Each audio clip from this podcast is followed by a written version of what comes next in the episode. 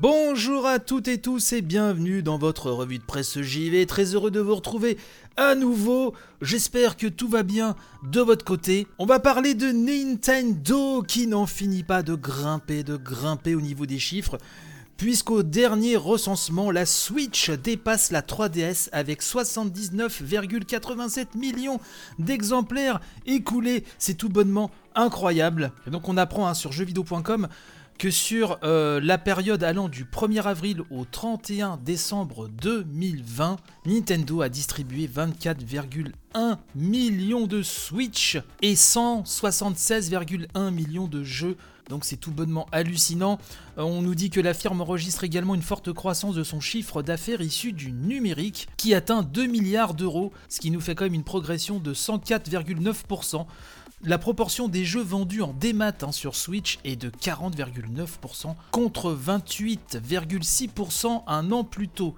Bon, euh, on nous dit que Nintendo a brillé à nouveau euh, durant, les, fêtes de fin d'année.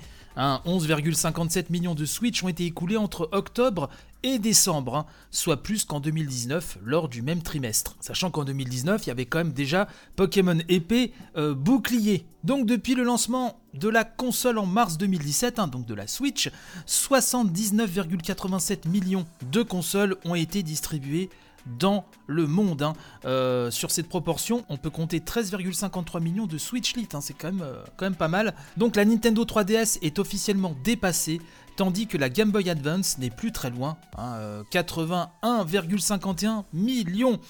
Parmi les consoles Nintendo, la Wii hein, avec 101,63 millions, le ou la Game Boy, hein, choisissez votre camp, avec 118,69 millions et la DS 154 millions sont encore devant. Enfin vraiment les chiffres sont incroyables donc je vous mettrai, euh, comme d'habitude, le lien de la news euh, en description pour le détail de ces chiffres. Je vous conseille d'aller voir également le fil Twitter d'Oscar Lemaire, euh, qui détaille très bien tout ça et qui montre que la Nintendo est sur une, une période quand même assez incroyable.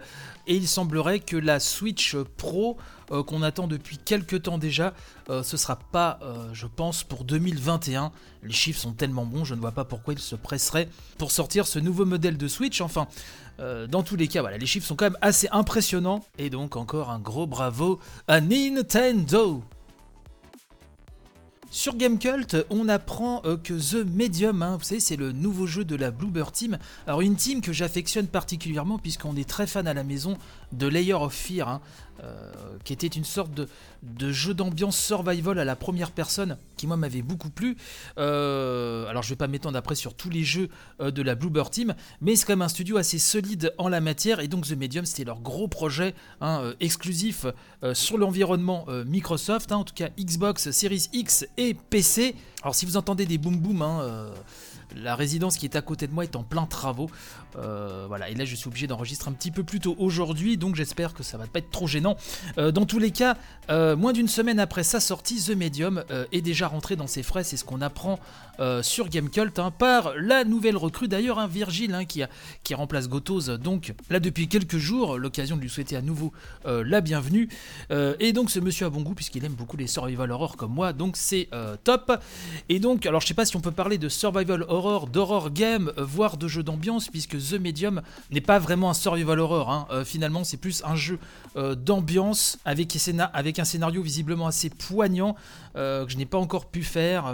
vous savez que la feature principale, hein, le, twist du jeu, c'est pour son héroïne de pouvoir évoluer en même temps dans le monde réel et sur un autre plan, donc un peu plus horrifique, et ce simultanément avec l'écran qui se split en deux. Et donc il y a eu une communication rondement menée autour du jeu. Et c'est donc dans les colonnes, hein, nous dit euh, Virgile, hein, de la publication polonaise euh, euh, hein, que le studio s'est félicité des bons résultats de sa dernière réalisation, sans que la Bluebird Team, nous dit Virgile, n'avance de chiffres précis. On apprend donc que The Medium a déjà couvert les frais de développement et de communication engagés par le studio, et ce, alors même que son titre n'est disponible que sur deux supports. Voilà, donc The Medium est une exclue Xbox Series et fait partie de l'offre Xbox Game Pass. Donc ça, il fallait le rappeler. Alors je ne sais pas si vous avez joué au jeu, n'hésitez pas à me dire, sans spoiler bien sûr, hein, ce que vous en avez pensé, que ce soit sur notre bon Discord ou sur le compte Twitter de l'émission at Revue de Presse tout collé. Il y a aussi la page Facebook. hein. Mais euh, comme je vous l'ai déjà dit maintes et maintes fois, euh, la plupart des activités de notre belle communauté se fait vraiment soit sur Discord, soit sur Twitter. C'est vrai que Facebook, Facebook pardon, est un peu déserté. Euh, mais ça, c'est encore un autre débat. Bref, n'hésitez pas à me dire ce que vous en pensez.